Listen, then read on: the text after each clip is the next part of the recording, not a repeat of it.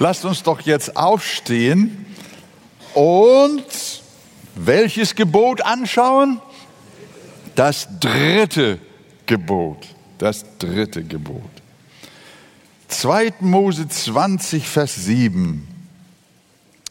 Du sollst den Namen des Herrn deines Gottes nicht missbrauchen, denn der Herr wird den nicht ungestraft lassen, der seinen Namen missbraucht. Amen.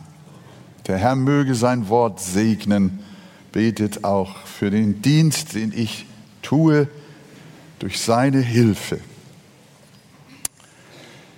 Jeder, der dieses Gebot liest oder jetzt auch gehört hat, versteht sofort, worum es in diesem Gebot geht. Es geht um die Ernsthaftigkeit unserer Beziehung zu Gott.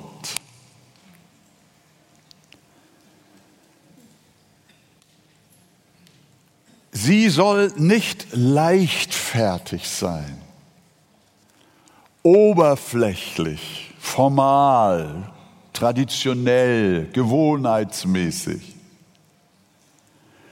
sondern sie soll ernsthaft sein. Wir sollen mit seinem Namen nicht spielen, sondern ehrerbietig und respektvoll mit dem Namen Gottes umgehen. Das macht Jesus uns mit ganzem Ernst im Vater unser deutlich. Das dritte Gebot und der erste Satz im Vater unser, das gehört eigentlich zusammen. Was lehrt Jesus uns beten? Unser Vater, der du bist im Himmel. Und jetzt? Geheiligt werde dein Name. Und man könnte jetzt eigentlich sagen, und gebraucht ihn nicht unnötig und missbräuchlich. Denn der Name unseres Herrn Jesus Christus, der Name Gottes, ich könnte jetzt eine ganze Predigt halten, über den Namen Gottes, über den Jahwe im Alten Testament, der dem Mose im brennenden Dornbusch begegnet ist und als Mose fragte, was soll ich denn sagen, wie dein Name ist, wenn sie mich fragen, wer hat dir das gesagt? Und dann kommt die Antwort, ich bin, der ich bin, Jahwe. Der Name Jesus Christus im Neuen Testament. Ein wunderbares Thema. Aber das setzen wir mal voraus, dass wir das kennen. Und wenn nicht, dann wollen wir uns darum bemühen, auch in der Bibel etwas über den Namen Gottes zu lesen. Der Name Gottes ist nicht gewöhnlich, sondern er ist außergewöhnlich. Er ist nicht weltlich und profan, sondern er ist heilig und auserlesen. So wie Gott heilig ist, so ist auch sein Name heilig. Der Anspruch des dritten Gebotes also ist, wenn ihr den Namen Gottes gebrauchen wollt, dann erinnert euch immer daran, dass dieser Name heilig ist. Geheiligt werde dein Name. Und gebraucht ihn nicht einfach so umgangssprachlich dahingeredet. Vergesst nie, ihr habt es mit dem dreimal heiligen Gott zu tun. Und wenn wir das bedenken, dann sind folgende Verhaltensweisen ausgeschlossen. Da kommen wir jetzt zu dem, was das denn praktisch bedeutet. Einmal schließt es aus, dass wir den Namen Gottes nur formal verwenden. Wir kennen alle die Redensarten, die nicht nur Weltmenschen benutzen, sondern ich höre sie manchmal auch von Christen. Wenn sie als Ausdruck des Entsetzens, der Erschrockenheit oder der Empörung sagen, um Gottes Willen jetzt doch nicht auch das noch. Andere rufen um Himmels Willen. Man redet phrasenhaft von Gott, aber man meint ihn gar nicht, sondern es ist nur ein Gerede. Oder da wartet jemand lange auf einen anderen Menschen und als der endlich eintrifft, ruft der Wartende empört, ich habe, weiß Gott, doch Besseres zu tun, als den ganzen Tag auf dich zu warten. So oder ähnlich. Das sind so diese, sind Beispiele, wie man den Namen Gottes missbrauchen kann. Oder dein Wort in Gottes Ohr. Auch so ein Gerede. Dabei denkt der Betreffende, der es gerade ausgesprochen hat, mitnichten an Gott. Wiewohl es wenn man darüber nachdenkt, woher das kommt und was eigentlich damit ausgesagt werden sollte, ursprünglich, dass ja richtig ist. Die Bedeutung dein Wort in Gottes Ohr heißt, Gott erhöre das, was du gerade ausgesprochen hast und was du dir wünschst. Es sei, was du gesagt hast, in Gottes Ohr, damit er so handeln kann und das eintritt, was du erhoffst. Wenn man mit seinen Gedanken dabei ist, dann ist das etwas ganz Wunderbares. Aber wenn es einfach nur so ein Saying ist, so ein, so ein sprichwörtliches Gebrabbel, so ein, so, so, so ein Gewohnheitsdeutsch, ja, dein Ohr in Gottes Wort, äh, dein, dein, dein Wort in Gottes Ohr. Oder wir unterhielten uns über Gott und die Welt. Bedeutung, über alles Mögliche und alles Unmögliche haben wir gequatscht. Missbrauch.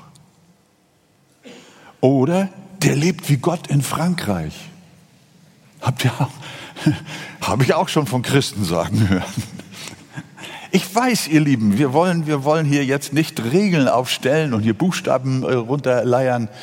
Äh, aber äh, wir sehen, wie das Leben so ist, wie wir reden, wie wir sprechen, so. Wir kommen gleich noch an andere Dinge auch. Oder man sagt gewohnheitsmäßig, Gott bewahre. Man spricht das aus, ohne dass man wirklich an Bewahrung Gottes denkt. Selbst dieses Wort Gott sei Dank ist auch schon so in die Umgangssprache gegangen ohne Gott wirklich aus der Tiefe seines Herzens Dank sagen zu wollen. Eigentlich will man nur sagen, dass man erfreulicherweise den Friseurbesuch schon hinter sich hat. Aber man sagt, Gott sei Dank, das habe ich hinter mir. Man sagt das, um lediglich seine Erleichterung über etwas auszudrücken. Aber das hat nicht wirklich etwas mit Danksagung an Gott zu tun, was wir da gerade so ausspucken. Gott sei Dank sagen, auch hier wieder, wenn das aus der Tiefe des Herzens kommt und es aus vollem Herzen geschieht, dann ist das etwas Wunderbares. Wir dürfen Gott auch für die kleinen Dinge des Lebens danken und gerne sagen, Gott sei Dank, aber nicht so einfach dahingeredet. Dieses Gebot schließt auch ein, Gott, den Namen Gottes nicht nur gedankenlos zu verwenden, eben habe ich davon gesprochen, es ihn formal zu verwenden, ihn gedankenlos auszusprechen, das ist auch unter Christen mehr verbreitet. Also ich bin ja bei euch nicht zu Hause, wenn ihr zu Tisch betet. Ich muss ganz ehrlich sagen, meine Frau hat schon das ein oder andere Mal zu mir gesagt, Wolfgang, du bete mal anständig. So dieses Jahr, so, lieber Heiland, segne diese Speise, du weißt, ich muss los, ne?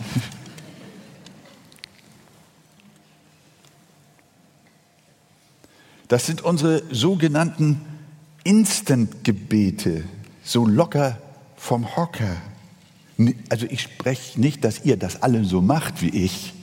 Und ich mache es auch nicht in der Regel so. Aber ich weiß, dass auch da manchmal Gebet auch so eine traditionelle Gewohnheit ist, so ein Ritual, dass man mehr aus Gepflogenheit tut, als wirklich bei der Sache zu sein und sich bewusst zu machen, das, was ich jetzt zu mir nehme, ist ein Geschenk, ein unverdientes Geschenk Gottes.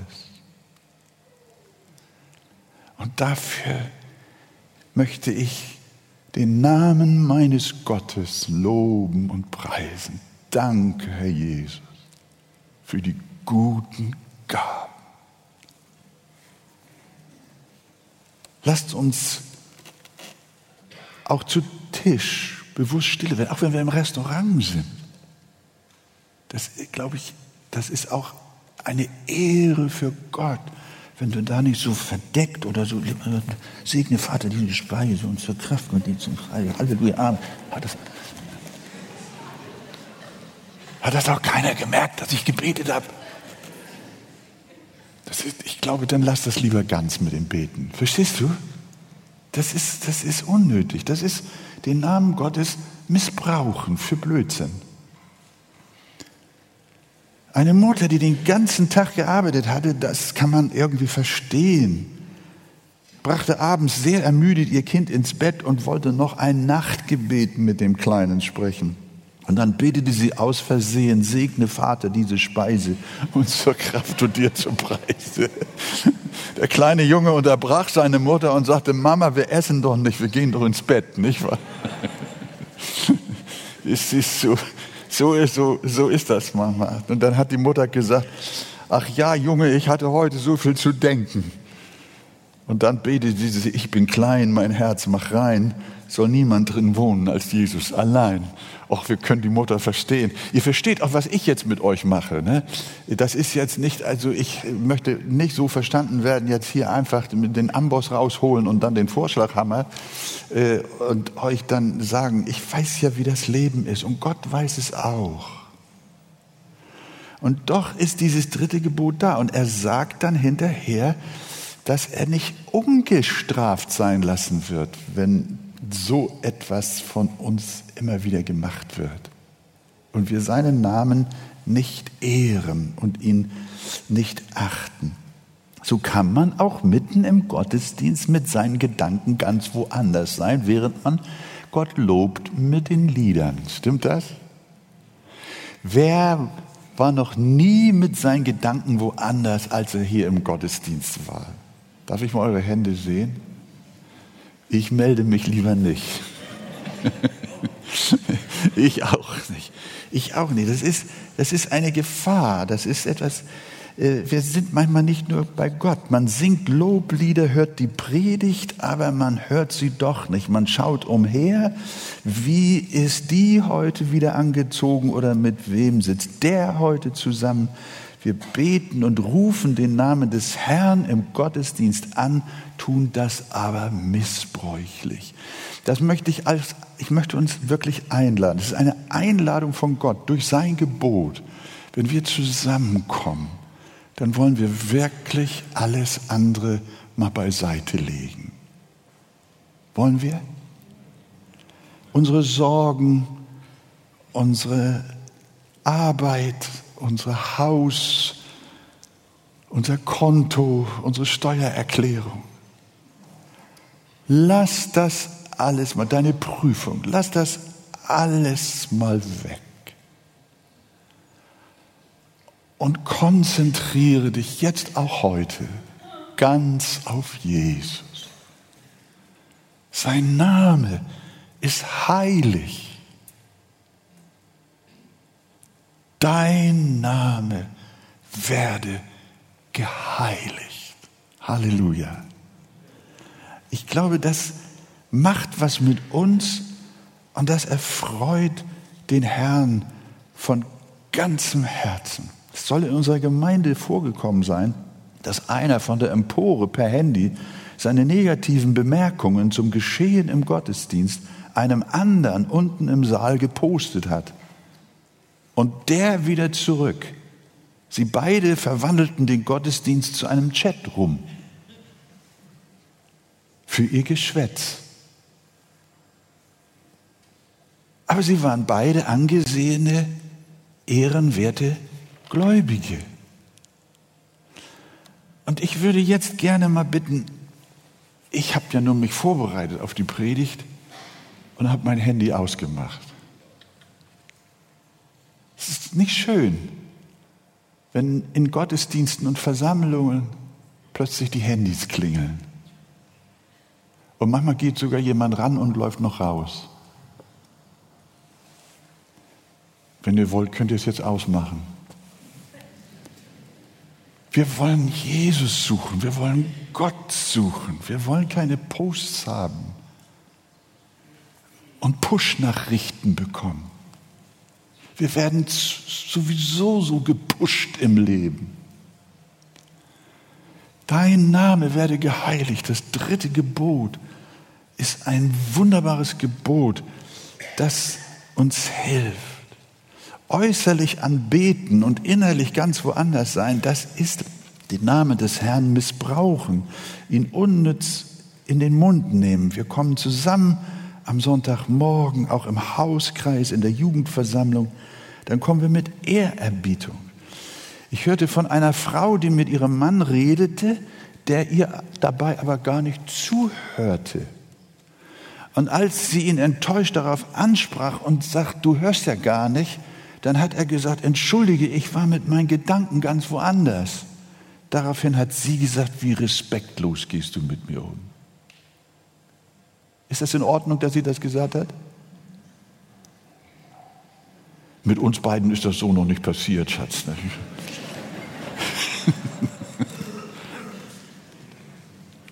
Da redet deine Frau mit dir, möchte dir was sagen. Und du hast einen Kringel im Gehirn und bist ganz woanders. Wie respektlos ist das? Wenn das Menschen gegenüber schon so ist, wie respektlos ist das Gott gegenüber? Recht hat die Frau. Aber wir machen das leider oft so mit Gott. Er redet mit uns und wir sind geistesabwesend beim letzten Fußballspiel oder bei sonst was. Wir gehen noch ein Stück weiter. Das war eben den Namen Gottes äh, gedankenlos verwenden. Wir können den Namen Gottes auch mit unserem gesamten Leben missbrauchen. Wenn wir uns erinnern, wer Gott ist und wie heilig sein Name und seine Majestät ist, dann ist auch ausgeschlossen, dass wir ihn durch unseren Lebensstil vor den Menschen verunehren. Das heißt, wir können durch unsere gesamte Lebensart, durch unsere Erscheinung als Christ seinen Namen, den Namen des Herrn im Misskredit bringen. Oder anders ausgedrückt, wir erzählen unseren Nachbarn, Arbeitskollegen und Mitstudenten, dass wir Christen sind. Richtig. Und wir wollen mit diesem Zeugnis eine Empfehlung für Gott ausgeben. Aber dann sehen sie, dass wir die Werte des Reiches Gottes in der Praxis, dass wir auf sie gar keinen Wert legen, sondern wir leben wie jeder andere Weltmensch auch dann missbrauchen wir durch unser ganzes Leben den Namen Gottes. Wir verunehren den Namen Gottes, dann haben wir den Namen Gottes nicht nur durch einen Satz oder eine Redewendung missbraucht, sondern durch unser ganzes Leben, durch unsere Lebensführung treten wir manchmal den Namen des Herrn sogar in den Schmutz. Das will ein Christ sein, heißt dann die Antwort der Welt. Wir sehen, wie breit das dritte Gebot Anwendung findet. Wenn wir es halten möchten, dann bekennen wir uns zu Christus und leben nach seinen Grundsätzen. Dann gebrauchen wir seinen Namen nicht umsonst, sondern wir tun, was Jesus sagt, wenn er sagt, lasst euer Licht leuchten vor den Leuten, dass sie eure guten Werke sehen und euren Vater im Himmel preisen. Wir missbrauchen den Namen Gottes nicht, wenn unser Leben für die Welt ein Anstoß zur Nachfrage wird. Und wir ein Beispiel zur Ehre des Namens unseres Gottes geben. Gott helfe uns dazu, liebe Gemeinde. Wie oft haben Menschen, Institutionen oder auch politische Parteien das C in ihrem Namen? Sie haben sich den Namen Christi geliehen, aber stehen sie auch dafür? Die christlichen Parteien, christliche Unternehmer, so heißen sie, oder christliche Gewerkschaften, christliche Seefahrt, christliche Archäologie, christliche Kirchen, christliches Abendland. Gibt noch viel, viel mehr. Man wundert sich, was sich alles christlich nennt. Aber dem Namen Christus wird durch diese Benennung oft keine Ehre erwiesen, sondern das Gegenteil. Wenn dann in den Kirchen ich sage das nicht im verurteilenden Sinn, sondern einfach, im, weil es so geschehen ist. Wenn in den Kirchen massiver Kindesmissbrauch stattfindet, dass man gar nicht mehr weiß, wie groß, wie weit dieses Feld der Sünde und Schande innerhalb der christlichen Kirche ist, dann missbraucht man den Namen Gottes. Das ist ein Missbrauch des Namens Gottes. Gott bewahre uns davor, auch als Gemeinde, dass wir nicht nur draußen ein Schild an der Fassade haben, evangelisch reformierte Gemeinde. Evangelisch. Und wir leben gar nicht nach dem Evangelium. Ich kam zu einer verwandten, lieben Frau, die wir einluden zu einem Gottesdienst in die Gemeinde, dann antwortete sie, nein, das muss ich nicht, ich bin protestantisch. Dann habe ich sie gefragt, wo protestierst du denn? sie, sie, sie protestierte überhaupt nicht. Sie hatte nur den Namen, dass sie protestantisch war. Nicht? Ihr Lieben, so ist das mit uns. Wir sind eine evangelisch reformierte Freikirche. Sind wir wirklich eine Kirche? Eine Ekklesia heißt das. Eine von Gott herausgerufene, eine Gemeinschaft von Christen, die wirklich Jesus lieben, ihm folgen, ihm nachfolgen. In der Offenbarung heißt es einmal, du hast den Namen, dass du lebst aber du bist tot. Den Namen haben. Du missbrauchst den Namen Gottes. Du sagst, du bist ein Christ, aber du bist es nur dem Namen nach. Namen Christ. So, das ist auch den Namen Gottes hinsichtlich unseres gesamten Lebens, uns, unserer Lebensart, unserer Lebensführung nicht zu missbrauchen. Und das andere ist auch den Namen Gottes nur formal in Eidels, äh, Eidesformeln und Beschwörungen zu nutzen. Wenn wir das dritte Gebot nicht übertreten wollen, da kommt in den Kontextstellen dieses Wortes ist auch der Schwur und der Eid sehr mit drin. Jesus greift das auch in der Bergpredigt auf. Wenn wir das dritte Gebot nicht übertreten wollen, dann sollen wir den Namen des Herrn auch nicht unnötig in Eidesformeln oder Beschwörungen gebrauchen. Schon das dritte Buch Mose sagt, in Anlehnung an das dritte Gebot in 2. Mose 20, ihr sollt nicht falsch schwören bei meinem Namen, so dass du den Namen deines Gottes entheiligst. Hier hast du es wieder. Denn ich bin der Herr. Jesus vertieft dieses Gebot in der Bergpredigt und rät dann seinen Jüngern aber grundsätzlich ab, überhaupt zu schwören. Auch Jakobus sagt das. 5 Vers 12. Vor allem aber, meine Brüder, schwört nicht, weder bei dem Himmel noch bei der Erde noch mit irgendeinem anderen Eid, sondern euer Ja soll ein Ja sein und euer Nein ein Nein, damit ihr nicht unter Gericht fallt. Jesus hatte ja auch gesagt, eure Rede sei Ja, Ja und Nein, Nein. Und er empfiehlt uns das Schwören, das schnelle Beschwören und dabei dann den Namen Gottes noch mit einzubeziehen, lieber sein zu lassen. Gib dich zufrieden mit einem ehrlichen, aufrichtigen Ja oder Nein.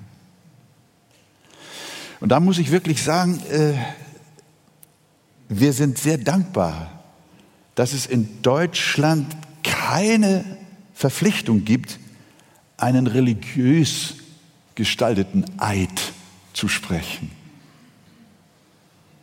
sondern unsere Gerichte geben uns die Freiheit, bei einem Eid eine religiöse Formel zu verwenden oder auch nicht. Wenn wir den Namen Gottes in unserem Eid mit einbeziehen wollen, dann fragt uns der Richter beispielsweise, wenn wir Zeugen im Gericht sind, sie schwören bei Gott, dem Allmächtigen und Allwissenden, dass sie nach bestem Wissen die reine Wahrheit gesagt und nichts verschwiegen haben. Und der Zeuge antwortet dann, ich schwöre es, so wahr mir Gott helfe. Alternativ gibt dir das Gericht aber die Möglichkeit, Gott den Allmächtigen wegzulassen und dann fragt dich der Richter ganz einfach, sie schwören, dass sie nach bestem Wissen die reine Wahrheit gesagt und nichts verschwiegen haben. Punkt. Und der Zeuge antwortet hierauf einfach, ich schwöre es. Ich plädiere auch als Christ für die zweite Möglichkeit. Jesus sagt, lasst das. Schwören mit dem Gottesnamen. Sag einfach ja, ja oder nein, nein. Und unsere Gerichte oder wie sagt man, unsere Regierung, unsere Gesetze geben es her, dass wir einfach ja, ja und nein, nein sagen können. Und das ist gut. Bei der Amtseinführung von Politikern empören Christen sich häufig, dass beispielsweise der neu einzuführende Bundeskanzler bei seinem Eid nicht die Gottesformel benutzt. Das lese ich in christlichen Blättern immer wieder. Unser jetziger Bundeskanzler hat nicht gesagt, so wahr mir Gott helfe. Und wir wünschen es uns alle so sehr dass sie das doch sagen würden. Nein, nein, nur das wünschen wir, nur wollen wir wirklich, dass ein ungläubiger, vielleicht sogar gottloser Mensch, das sage ich jetzt nicht vom Bundeskanzler, wollen wir wirklich, dass der eine Formel aufsagt und den Namen Gottes öffentlich in den Mund nimmt und den Gott, den er beschwört, gar nicht in seinem Herzen hat, nicht an ihn glaubt, wollen wir den dazu verleiten, das dritte Gebot zu übertreten? Nein. Vielleicht bin ich mit dieser Überzeugung einsam. Aber ich glaube, wenn wir das wirklich bedenken, dann stellen wir fest, dass es richtig ist. Vom zweiten Gebot her ist es, wie ich finde, besser, dass wir von einem Politiker, der nicht wirklich an Gott glaubt, nicht verlangen sollten, formal zu sagen, so wahr mir Gott helfe. Wenn er es nämlich formal doch täte, ohne zu glauben, ohne das wirklich innerlich zu. Was nützt der Satz, so wahr mir Gott helfe, wenn das nicht ein echtes Gebet in meinem Herzen ist? Lasst uns beten für unsere Politiker, dass sie sich bekehren, dass sie Gott erleben. Aber lasst uns nicht von ihnen erwarten, dass sie Formeln aufsagen, in denen Gott vorkommt und das Ganze dann mehr nach dem christlichen Abendland aussieht. Unser Land wird nicht durch Sprüche gerettet, sondern unser Land wird nur gerettet, indem Menschen Buße tun, wiedergeboren werden und lebendige Christen werden. Und davon brauchen wir mehr. Und dann sagen sie es vielleicht von alleine. Glaubt ihr das auch? Also ihr Lieben, wir sehen, das dritte Gebot ist hochaktuell. Das ist nicht ein altes, geschriebenes Gebot bei den verstaubten Büchern Moses. Nein, wir wollen unsere Politiker nicht veranlassen zu heucheln. Deshalb sollten wir auch mit den Worten, auch wir, so wahr mir Gott helfe, das ist so ähnlich wie mit dem Gott sei Dank, zurückhaltend sein, wenn wir es nur so hinplappern. Wenn wir ein Ehepaar haben bei seiner Hochzeit und der Pastor bittet sie auch das Eheversprechen, den Ehebund zu schließen. Das ist ja noch wichtiger als die Vereidigung eines Bundeskanzlers oder Bundespräsidenten. Da schließen wir einen Bund. Oh, das ist doch in Ordnung. Dann, dann, dann legen wir es so den Menschen ans Herz und sie sagen, so wahr mir Gott helfe. Das ist kein Missbrauch des Namens Gottes. Aber sobald das Land auf, Land ab eine Floskel wird und jeder redet das hinterher, dann ist das anders. Aber wir reden manchmal auch sehr daher, wenn wir uns beispielsweise in Auseinandersetzung mit anderen befinden. Habe ich manches Mal, habe ich auch sogar schon gesagt. Aber ich habe gelernt, das sollte man nicht tun. Dann bist du aufgeregt und es gibt Streit. Und dann sagst du, Gott kennt mein Herz. Was ist das? das du beschwörst Gott und redest es einfach so hin. Mit einer solchen Formel wollen wir uns schnell reinwaschen und dem gegenüber, dem, dem anderen gegenüber klar machen, dass Gott natürlich auf unserer Seite steht. Gott ist bei mir, aber nicht bei dir.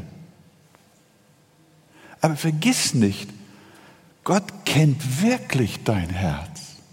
Durch und durch. Und ich glaube, du würdest erschrocken sein, zu sehen, wie sehr er dein Herz kennt.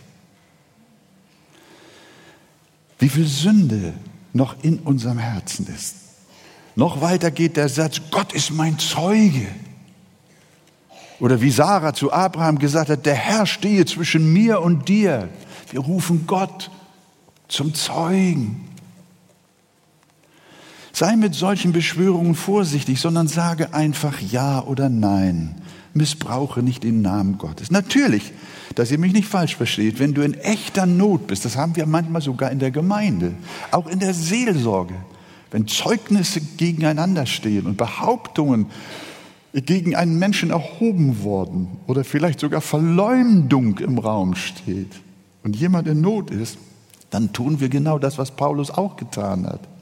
Wenn du in echter Not bist, du unter falscher Anschuldigung oder unter Verleumdung stehst und der Bruderrat dich zur Klärung des Sachverhalts offen und ehrlich fragen, kannst du das auch vor Gott sagen? Manchmal sagen wir dann, kannst du das vor Gott noch einmal ganz bewusst wiederholen, was du da gegen deinen Bruder, deine Schwester gesagt hast? Das ist in Ordnung. und du weißt, dass du die Wahrheit gesagt hast, dann sage im Bewusstsein der heiligen Gegenwart Gottes, ja, ich sage es vor Gott, es war so und nicht anders. Und dann spricht der Hebräerbrief vom Ende allen Widerspruchs. Das heißt, jetzt gilt, was der Betreffende vor Gott ausgesagt hat. Die Sache gilt als geklärt und jetzt wird nicht mehr gestritten. In solchen Notsituationen hat auch der immer wieder falsch beschuldigte Paulus gesagt, ich aber rufe Gott zum Zeugen an gegen meine Seele. Oder er schreibt einfach, Gott ist mein Zeuge. Bei ihm waren diese Fälle so. Man hat ihn massiv verleumdet, ihn massiv falsch und hässlich beschuldigt. Und er konnte sich nicht wehren. Dann hat er sein Herz geprüft und hat vor den Brüdern und den Schwestern gesagt, vor den Gemeinden hat es in seine Briefe hineingeschrieben, Gott ist mein Zeuge. Aber das hat Wucht, versteht ihr? Eine solche Aussage beachte das dritte Gebot, dass wir den Namen Gottes nicht missbrauchen sollen. Und wenn wir zum Schluss die Frage erörtern, wie sollen wir denn den Namen Gottes recht benutzen? Dann darf ich euch als erstes sagen, es ist so wunderbar, dass wir nicht allein auf den Gesetzestext angewiesen sind und auf den Buchstaben des Gebotes, sondern dass es den Heiligen Geist gibt. Halleluja. Die, unser Glück auch den Juden gegenüber, die nur den Text hatten, nur, nur den drohenden Buchstaben gegenüber hatten. Unser Glück und unsere Freude ist, dass in Jesus Christus oder mit dem Heiland und der herrlichen Erlösung der Heilige Geist ausgegossen worden ist in unsere Herzen. Und was sagt er? Ich will meinen Geist in euer Herz gießen. Und ich will solche Leute aus euch machen, die in meinen Wegen wandeln. Das ist mein Trost.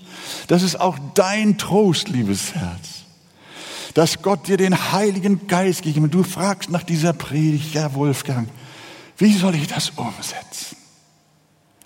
Wie kann ich das alles leben? Lies es alles nochmal durch. Aber dann wisse, Jesus wohnt in meinem Herzen. Der Heilige Geist ist da. Und er hilft dir mit unaussprechlichem Seufzen vertritt er dich, er leitet dich, dass du lernst, den Namen deines Gottes nicht zu missbrauchen. Und das ist die große Freude, dass wir durch den Heiligen Geist leben dürfen.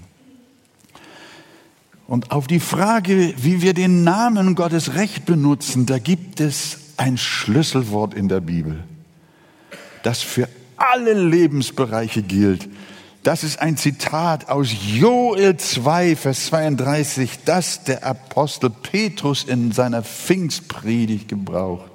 Und dieser Schlüsselvers heißt, und es soll geschehen, jeder, der den Namen des Herrn anruft, wird errettet werden.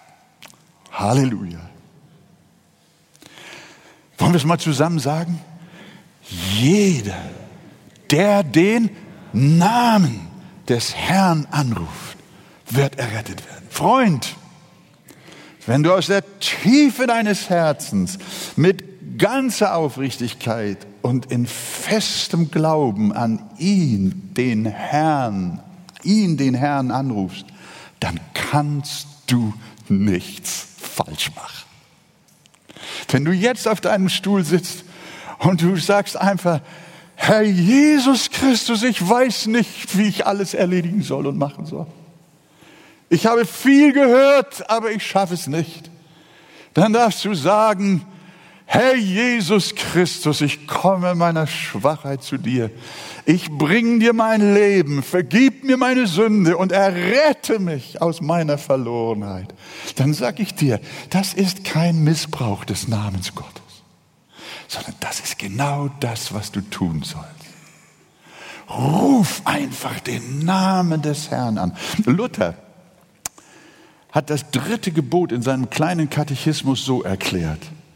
Wir sollen Gott fürchten, lieben, dass wir bei seinem Namen nicht fluchen, schwören, zaubern, lügen oder trügen, sondern ihn in allen Nöten anrufen, beten, loben und danken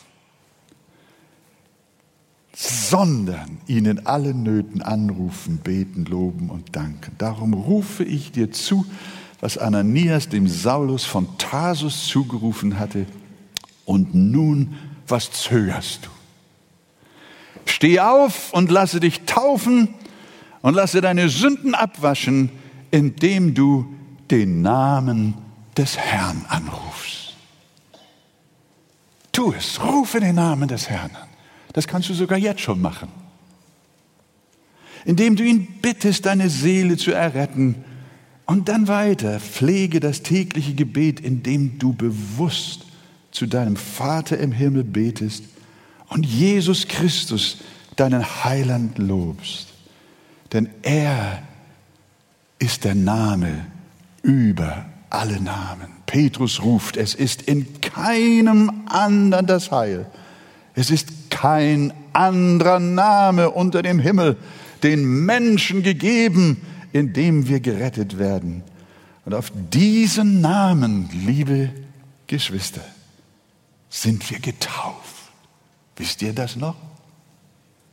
Wir sind getauft auf den Namen des Vaters, des Sohnes und des Heiligen Geistes.